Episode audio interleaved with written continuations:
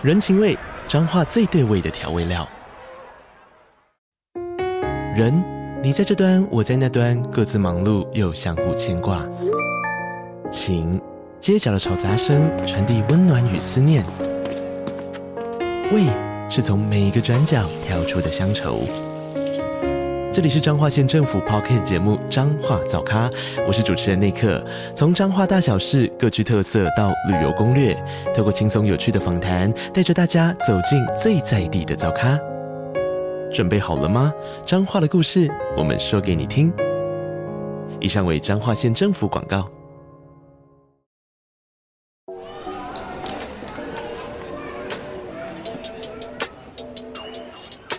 迎收听通勤十分钟 On the way to work。每个礼拜的一二四五，跟着我们一起掌握最新的国际商业新闻，了解各个产业衍生出来的商业趋势。我们相信，每天只要花一些时间，一起进步一点点，长期下来就能看见巨大的成长。我是 Esther，哟，我是 Tony，让我们一起在通勤的路上前往世界。大家早安，今天是十月二十一号，星期五，欢迎回来通勤十分钟。大家早安，很开心呢，今天又来到一个礼拜的最后一个工作日了。大家这个礼拜都还好吗？都过得还好吗？这个礼拜好像呃，台湾很多地方都下大雨嘛，希望大家呢都好好的保重，就是不要淋湿，也不要感冒了，都都都待在室内，然后嗯，都记得带伞出门。那在这个礼拜呢，我们也做了我们有史以来的第二次直播，来跟大家介绍有关于二零二三年每日一鼓励，也非常感谢大家的支持啊，让我们可以在这个早鸟活动是昨天结束嘛，最后一天，那我们也正式突破了七百五十本，觉得非常非常的开心，因为呃我们在直播上面有跟大家分享，其实这是我们第一次做这个每日一鼓励，主要呢是希望说用一个短短的时间，然后用有趣的方式来跟大家介绍一些美股的公司，然后。然后可能是比如说，除了我们平常看到的很多科技巨头啊，或者常常会看到公司之外，其实还是有很多的公司是很有趣的，而且嗯，他们的商业模式或者是策略也很值得我们去学习。所以呢，秉持了这样想法，我们就做出了这本日历，里面还包含着像是一定要知道的财经名词介绍啊，会在新闻啊，像是外媒《Wall Street Journal》或 CNBC 或者是 Bloomberg 上面呢，很常会看到这些字。还有啊，就是在周末的一些历史小故事，都是是我们非常用心制作的。那主要呢，也是希望说能够搭配在我们明年的 Podcast 节目之中，可以用一个更有架构、更有系统性的去学习的方式呢，让大家可以搭配着这本日历来收听我们的节目。所以，我们在这次的制作上面，其实也并没有准备非常的大量，但是呢，就希望可以用一个比较精致的方式来做出这个日历给大家。嗯，对，所以呢，我们在出货的时候呢，我们出货的时间预计是在十一月的中下旬开始出货。那那出货的顺序呢，就是依照订购的顺序啊，所以呢，早买呢就会早收到我们的商品。所以呢，我们现在的募资阶段已经正式进入到晚鸟了。因为呢，这个募资啊，我们预计是募到十一月的二十二号嘛，所以到现在大概是只剩下一个月了，就是最后一个月。然后过这个时间之后，我们就会开始寄送出去给大家有订购的人。那因为我们准备数量并没有很多。所以，如果达到我们预定的呃计划之后呢，我们可能也会提早结束。所以，如果有兴趣的通勤族呢，不要再犹豫，也不要再错过这个晚鸟的机会啦。嗯，那晚鸟的优惠呢，我们从现在呢就已经开始了。那这个晚鸟优惠的期间是为期限时两个礼拜，跟我们早鸟的优惠一样啊。所以之前呢，可能呃还没有看到每日鼓励的消息的通勤族呢，也可以赶快的点进链接去看看吧。那如果大家想要了解更多，比如说它实际看起来长什么样子啊，我们实际翻给你看它的大小等等的话呢，也都非常推荐可以到我们的 IG 上面可以看，我们有一个直播的回放，就是在这个礼拜星期三晚上呢跟大家做介绍。那通勤组有的人问一些问题啊，或者是呃有关于这日历私下要怎么使用，然后它的大小呢跟 iPhone 比起来是看起来怎么样等等的，都非常欢迎大家可以去稍微看一下哦。今天是北美时间十月二十号星期四，那我们看今天的美股三大指数呢，道琼工业指数是下跌了九十点，跌幅是零点三个百分比，收盘来到三万零三百三十三点。S M P 五百标普五百指数呢是下跌了二十九点，跌幅是零点八个百分比，收盘来到三千六百六十五点。纳斯达克指数呢是下跌了六十五点，跌幅是零点六个百分比，收盘来到一万零六百一十四点呢。那我们看到今天呢，美股三大指数开高走低啊，收盘下跌。而本周呢，前面几天的交易日啊，在上涨之后呢，这两天周三呃，还有今天周四呢，都有下跌的一个状况了。那这个礼拜呢，我们也持续的看到，像是英国的通膨率呢，达到超过十个百分比，高于预期啊。再加上今天最新的消息，英国首相 Liz Truss 辞职啊，也成为史上任期最短的。英国首相嘛，那德国通膨率呢也一样达到十点九帕。加拿大这个部分呢，这个礼拜也公布他们这个通膨率嘛，那稍微低一点点，不过还是有六点九 percent 啊，一样也高于预期。所以很多的投资人呢都在担心，会不会有可能全球的央行啊，继续各国的中央银行呢就继续采取升息的政策。除此之外呢，今天呢也是投资人呢开始密切的继续来关注正在进行的财报季啊，看看每一间公司他们的表现如何，是不是有因为通货膨胀呢而财务数字受到影响啊？也因此最近的股市看到了很多的波动嘛。那今天个股方面呢，特斯拉收盘下跌了六点七个百分比，来到两百零七块美金啊。虽然他们在最新一季是缴出了历史新高的单季营收啊，但是呢，特斯拉也降低了全年的成长预期。Elon Musk 也提到啊。他目前呢是看到了中国市场还有欧洲市场呢有一点困难，有点挑挑战，而美国市场的表现呢则是保持还蛮不错的。那很多呃，我们在这一次目前的财报季看到有几位 CEO 呢，他们也提到认为呢，美国的经济呢，还有美国消费者的消费情况目前还是保持强劲的，但是未来呃会如何发展呢？或是会不会有机会达到经济萧条啊 recession 呢？还是有可能的。但是目前的状况呢，如果大家都认为美国经济还 OK 的话呢，很有可能联储会继续来升息啊。那美国的电信业者呢，AT&T 今天收盘是大涨了七个百分比，来到十六块美金。主要呢，就是来自于最新的财报啊，该公司公布了更高的财务预测，对于全年的这个财务预期呢，是有调高财务预期。那以上就是今天美股三大指数的播报。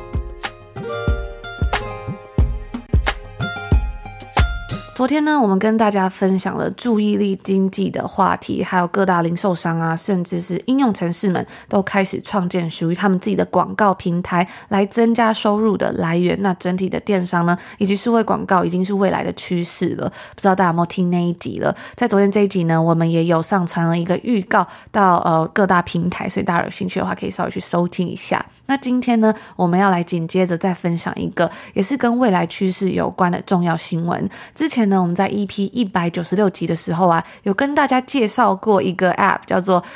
呃 Be Real，它是社交媒体的新宠儿，打破过度包装的完美假象，没有滤镜，拒绝修图的 Be Real 这个 App。在青少年之间呢，算是十分的热门啊。当时呢，更创下了在 App Store 上面下载量第一名的成绩。不过呢，社群平台常常会遇到一个问题，就是说使用人数的瓶颈，甚至是在当时下载量第一名，今年整体使用人数暴涨了两千三百 percent，红到连 IG 呢都跟着做了一个一模一样的功能，也就是这他们专门最有名的前后镜头一起拍照这样的特效的功能。但是呢，在今年呢、我们还是看到 Be Real 遇到了一些困难，像是它。所有的 Android 用户啊，其实只有百分之九的人是每天都真的会打开使用这个 App 的。所以很快的呢，又有一个最新的社群平台出现了。那身为总是跟大家分享最热腾腾消息的 Podcast 节目，我们当然要马上来介绍这个现在在北美最热门的社群平台是什么？那它是一个叫做 Gas 的匿名社群平台。不知道有没有通勤族呢？已经有用过或是有下载了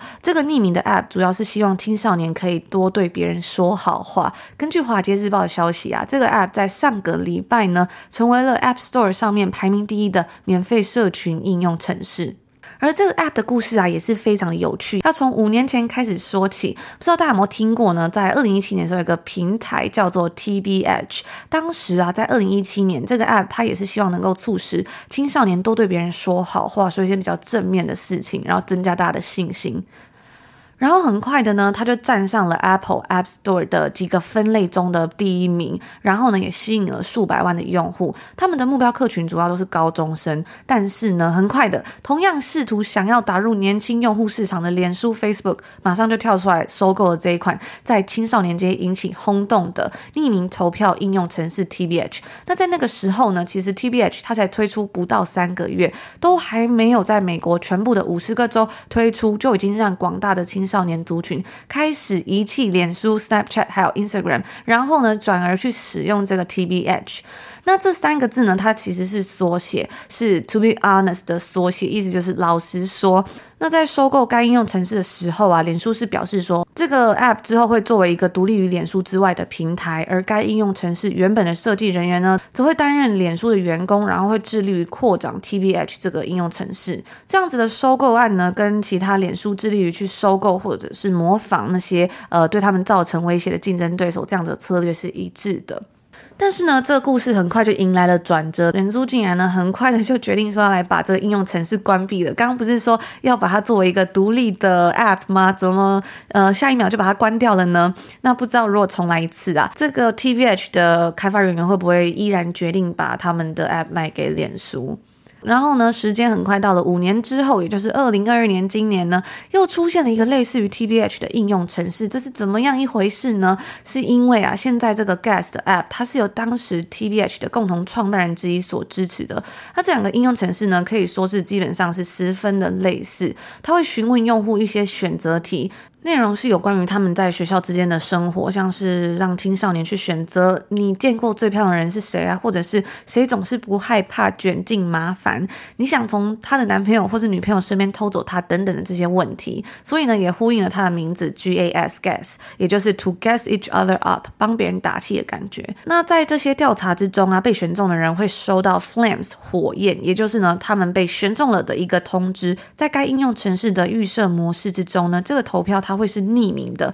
所以呢，用户只会知道投票给他们的人的年纪跟性别。但是呢，其实用户啊也可以在 App 里面付费购买，然后去解锁说到底是谁投给他的，谁觉得他很漂亮，或是谁觉得他想要从你的另一半身边偷走你，或者是反过来说呢，也可以付费把自己的名字隐藏，然后不要被人家发现。那虽然这样的概念听起来是还不错，蛮有趣的，但是呢，有鉴于现在有越来越多的资讯开始都显示说，像是 Instagram 这种软体对于少女的影响。啊，其实是完全相反，而且是偏向负面的。虽然他们的利益都是不错的，但是呢，我们看到啊，在 Gas 的理念之中，他仍然是利用这种像是多巴胺回圈的方式，在训练青少年去不断的 check 自己的手机。在二零一八年哈佛大学的一篇文章中就指出啊，智慧型手机跟这些社群平台正在把我们变成那些成瘾的人。虽然呢，这种说法很容易会被人认为是有点夸大其词，但是呢，其实像脸书啊、Snapchat、Instagram 等等的平平台，他们运作方式其实是跟像是 Slot Machine 这个。拉霸嘛，好像叫拉霸，或者是骨科碱一样，都是使用相同的神经传达系统，来让我们尽可能的多去使用这些东西。那多巴胺呢，会让我们产生欲望，并且预期奖赏。虽然如此，但是呢，它却不能够带给我们真正的快乐。那是一种想要的感觉，而非真正的满足感。这样子呢，会让你一直想要去做某一件事，但是这样子的奖赏的感觉却是十分难以持久的。所以呢，就会很可能导致一些行为偏。或者是成瘾，比如呢，假设像是举一个比较简单的例子，当你省吃俭用了好几个月，终于存到钱买下某个非常昂贵的东西的时候，那个快乐的感觉可能最后却没有办法持续太久，往往都是在买下去的那一刻啊，才是最快乐的。然后呢，又会再进入到下一个回圈，就有点像是赌博一样，那种预期奖赏的感觉，紧紧抓着消费者的心里不放。那虽然如此啊，但是这些社群平台还有智慧型手机，其实一时半刻也不太可能从我们的生活中消失，甚至呢可能会更加的根深蒂固。所以呢，现在其实更重要的问题是说，使用者应该要更有意识的去思考自己想要花多少时间在这些东西上面。毕竟，当对方还是有意识的去设计很多的模式，甚至是训练你的大脑的时候，使用者是不是自己也应该要去思考一下，我们到底想要怎么做，而非就是被动的让人家去训练你呢？那因为。因为篇幅有限呢，在下周的节目两百七十九 EP 两百七十九集里面呢，我们会继续来分享这篇哈佛大学的一个文章。那有兴趣的人呢，记得下个礼拜可以准时来收听这集节目哦。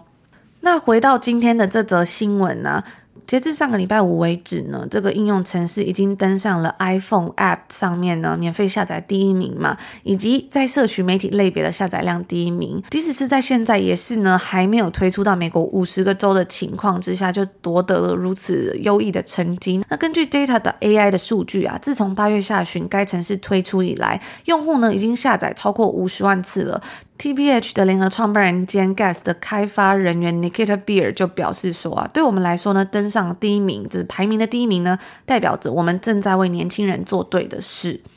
那现在已经改名叫做 Meta Platform 的 Facebook 呢，其实一直以来都常常会去收购那些比较小的公司。有时候呢，是因为他们相信啊，那些公司有一天会变得十分具有影响力。比如说，像是现在也是呃非常多人在使用的 Instagram。而研究公司 Gartner 的分析师则是表示说啊，但是在其他多数的时候，其实这些收购呢，通常都是比较偏向战术性的，也就是呢，将这些小公司的专利引进公司的内部，然后呢，同时消除掉潜在的危险。所以说，对于其他的社群平台而言呢、啊，即使是拥有数百万的用户，应用程式呢，还是很难能够去达到 Meta 他们核心的服务这样子的一个规模，因为全球现在呢，已经有数十亿的人在使用了嘛。根据我们刚刚所提到这。间市场数据追踪机构 Data 的 AI 的资料显示啊，当时在脸书收购 TBH 之后呢，因为它仍然是一个独立的应用程式嘛，在它被关闭之前呢，这个数据是显示说已经达到了八百万次的下载量了。那现在看来呢，是有些青少年已经离开了 Instagram，然后转往可能像是 TikTok 的怀抱，或者是那些专门设计来用来跟你自己的朋友比较 inner circle 的朋友分享生活的一些 App，像是 BeReal 或是 Locket，而非像是那些。公开向大众分享生活的一些 App。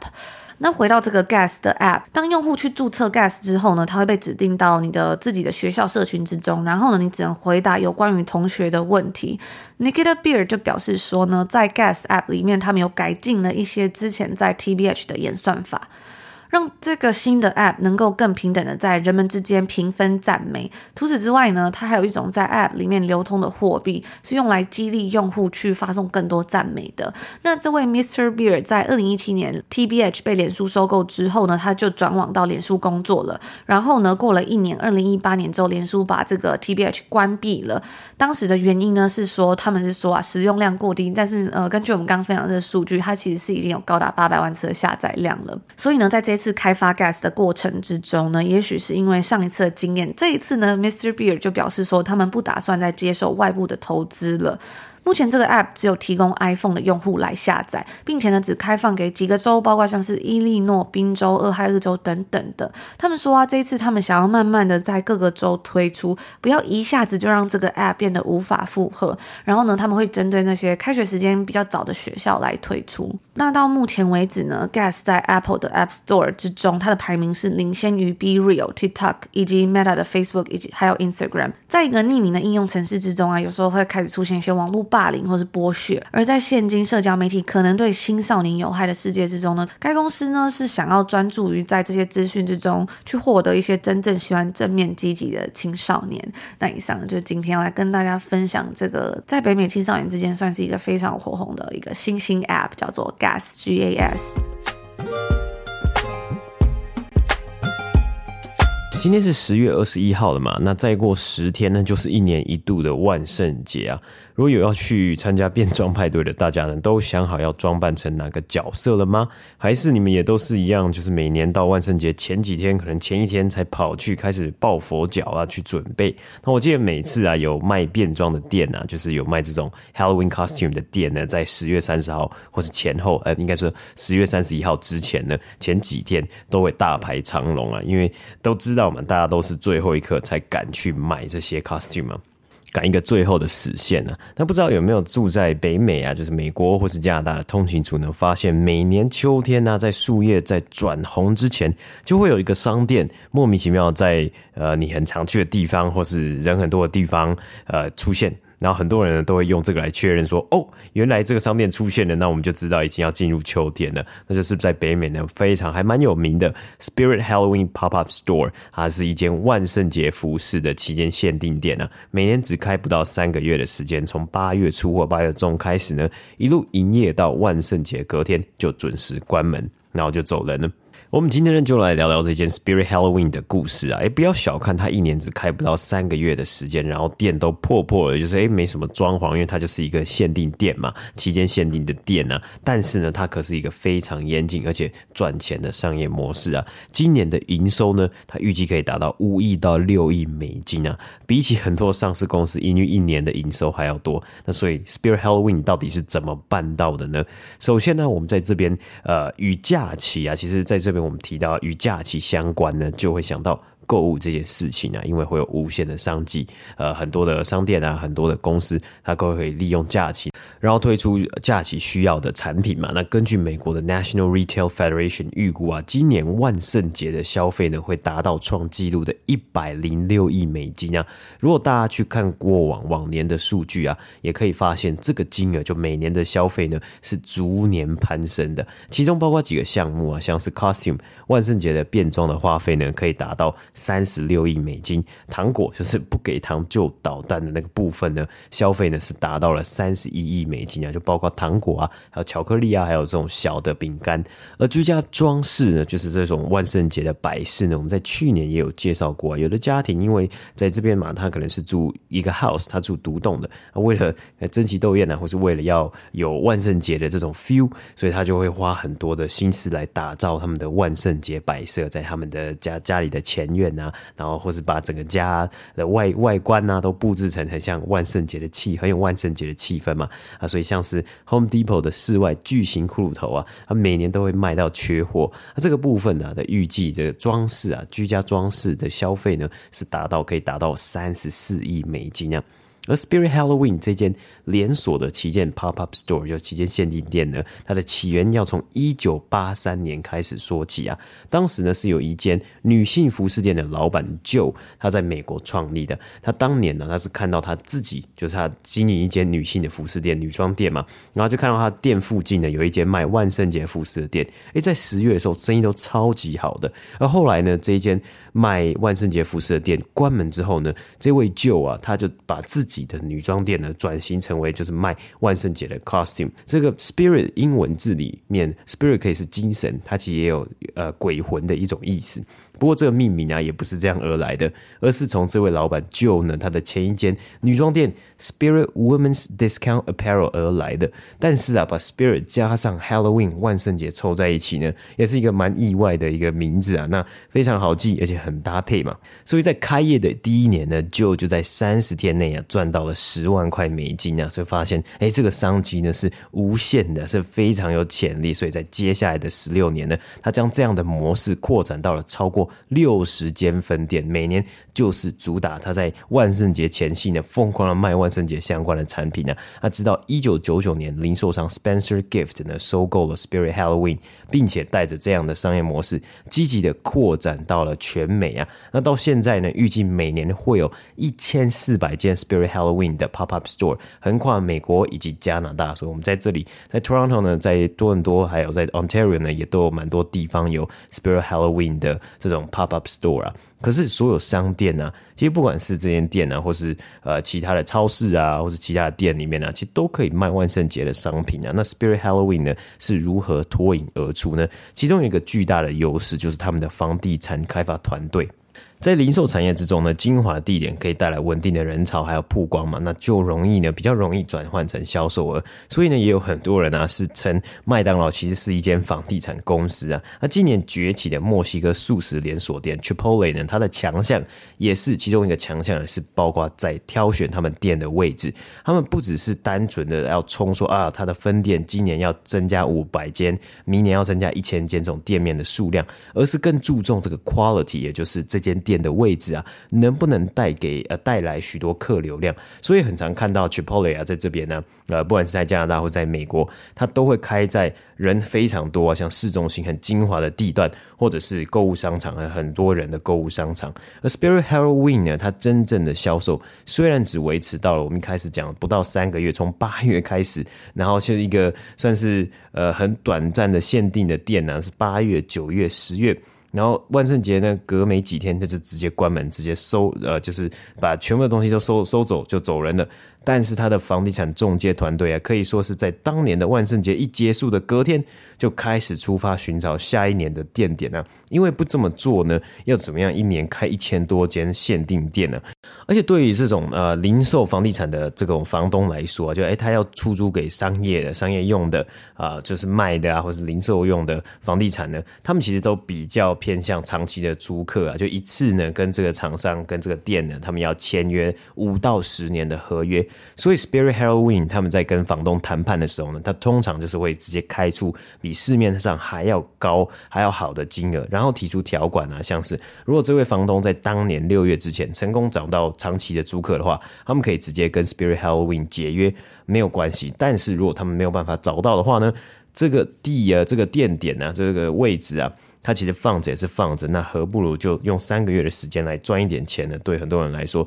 其实这也是一个不亏本的生意嘛，就是不会亏的生意。我就租三个月，让 Spirit Halloween 进来卖他的 Halloween 的万圣节的一些产品，然后之后呢，时间一到呢，他们就撤，他们就走人，然后就继续呢，这房东继续找新的租客这样子。那通常这些地点呢，也都会集中在，例如像是购物中心啊。其中一个好处就是因为过去几十年来，我们也看到像是在北美呢，很多购物商场凋零嘛，或者是呢，许多零售业者比较传统的零售业者呢破产倒闭啊，然后它的分店呢慢慢陆续的关光光了，像玩具反斗城啊等等的。那加上呢这些零售店面呢，它一间店的面积都非常的大，所以呢只要不断的观察，就有机会能找到三个月的空档啊。像是先前呢就有一间 Spirit Halloween。它在之前呢是宝宝玩具城，所以它整个装饰呢，就是这个宝宝玩具城它可能关门的嘛，但是它整个装饰整体都还有在店面里面呢，都还有许多挂很多婴儿的照片。那 Spirit Halloween 它其实只卖不到三个月，所以它进去的时候呢，它就是把它的商品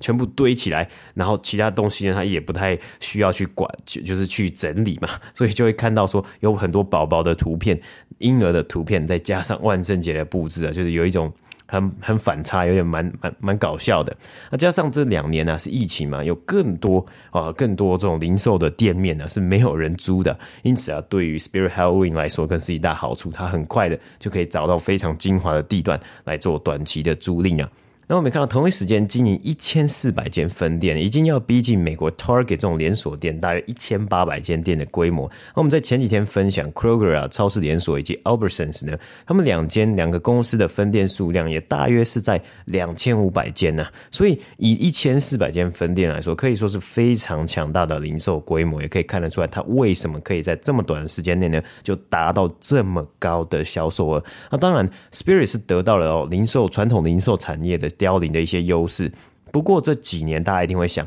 电商的兴起会不会可能呢，也会对该公司带来一定的影响嘛？就我如果今天我想要买呃 Halloween 啊万圣节的商品，我就直接去 Amazon 啊，或是其他的网络商店，我们就看一看，点一点，选一选，然后就下单，明隔天就他就会寄来，寄到家里，也不用去特别去。呃，一间店里面呢，然后去找，然后去找我想要穿什么衣服嘛。所以啊，也可以看到啊，Spirit Halloween 它目前也有经营全年无休的网店呢，所以可以让每年没有卖完的货可以慢慢的销售完毕。那在讲到这边呢，也不知道大家呢万圣节的变装都想好要打扮成什么样的角色呢？那如果有去过，有去 Spirit Halloween 买过呃衣服啊，或买过产品的通勤族呢，也欢迎跟我们分享哦。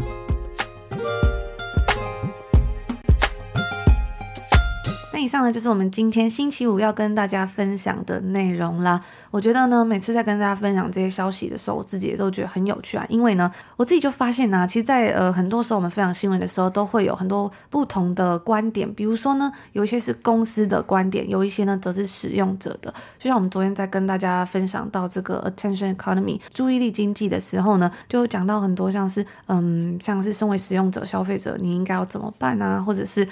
可能这样子对我们来说呢，在注意力稀缺之下呢，其实会变得说这个东西被它可以被 monetize 吧，就会要去思考一下。但是呢，对于这些公司来说，电商啊，或者这种广告平台，又是一个未来的趋势。身为一间公司呢，你必须要抢得先机，你要建立自己的平台，然后不要太依赖 third party 第三方的一些数据嘛。到今天，甚至我们在讲到这个有关于社群媒体，或者是这种呃给年轻人、给青少年的社群平台的时候，也是啊。对于这些 app 他们而言呢，其实 monetize 他们要赚钱，他们要呃卖广告是非常重要的嘛，毕竟他有流量，他有收益。他的这个公司才可以营运下去。但是呢，对于这些使用者来说，其实却也要去好好的去思考说，哎，你要小心怎么样，不要被就是大脑不要被训练啊，然后变成说，哎，很时不时就是想要去 check 手机这样上瘾的感觉。所以我觉得还蛮有趣，就是提供给大家一些不一样思考。那今天是星期五了嘛，也是我们上一次的订阅 VIP 好书抽奖活动这一本《高手学习》的抽书活动的最后一天喽。所以如果已经完成付费的订阅通勤组还没有抽奖的话，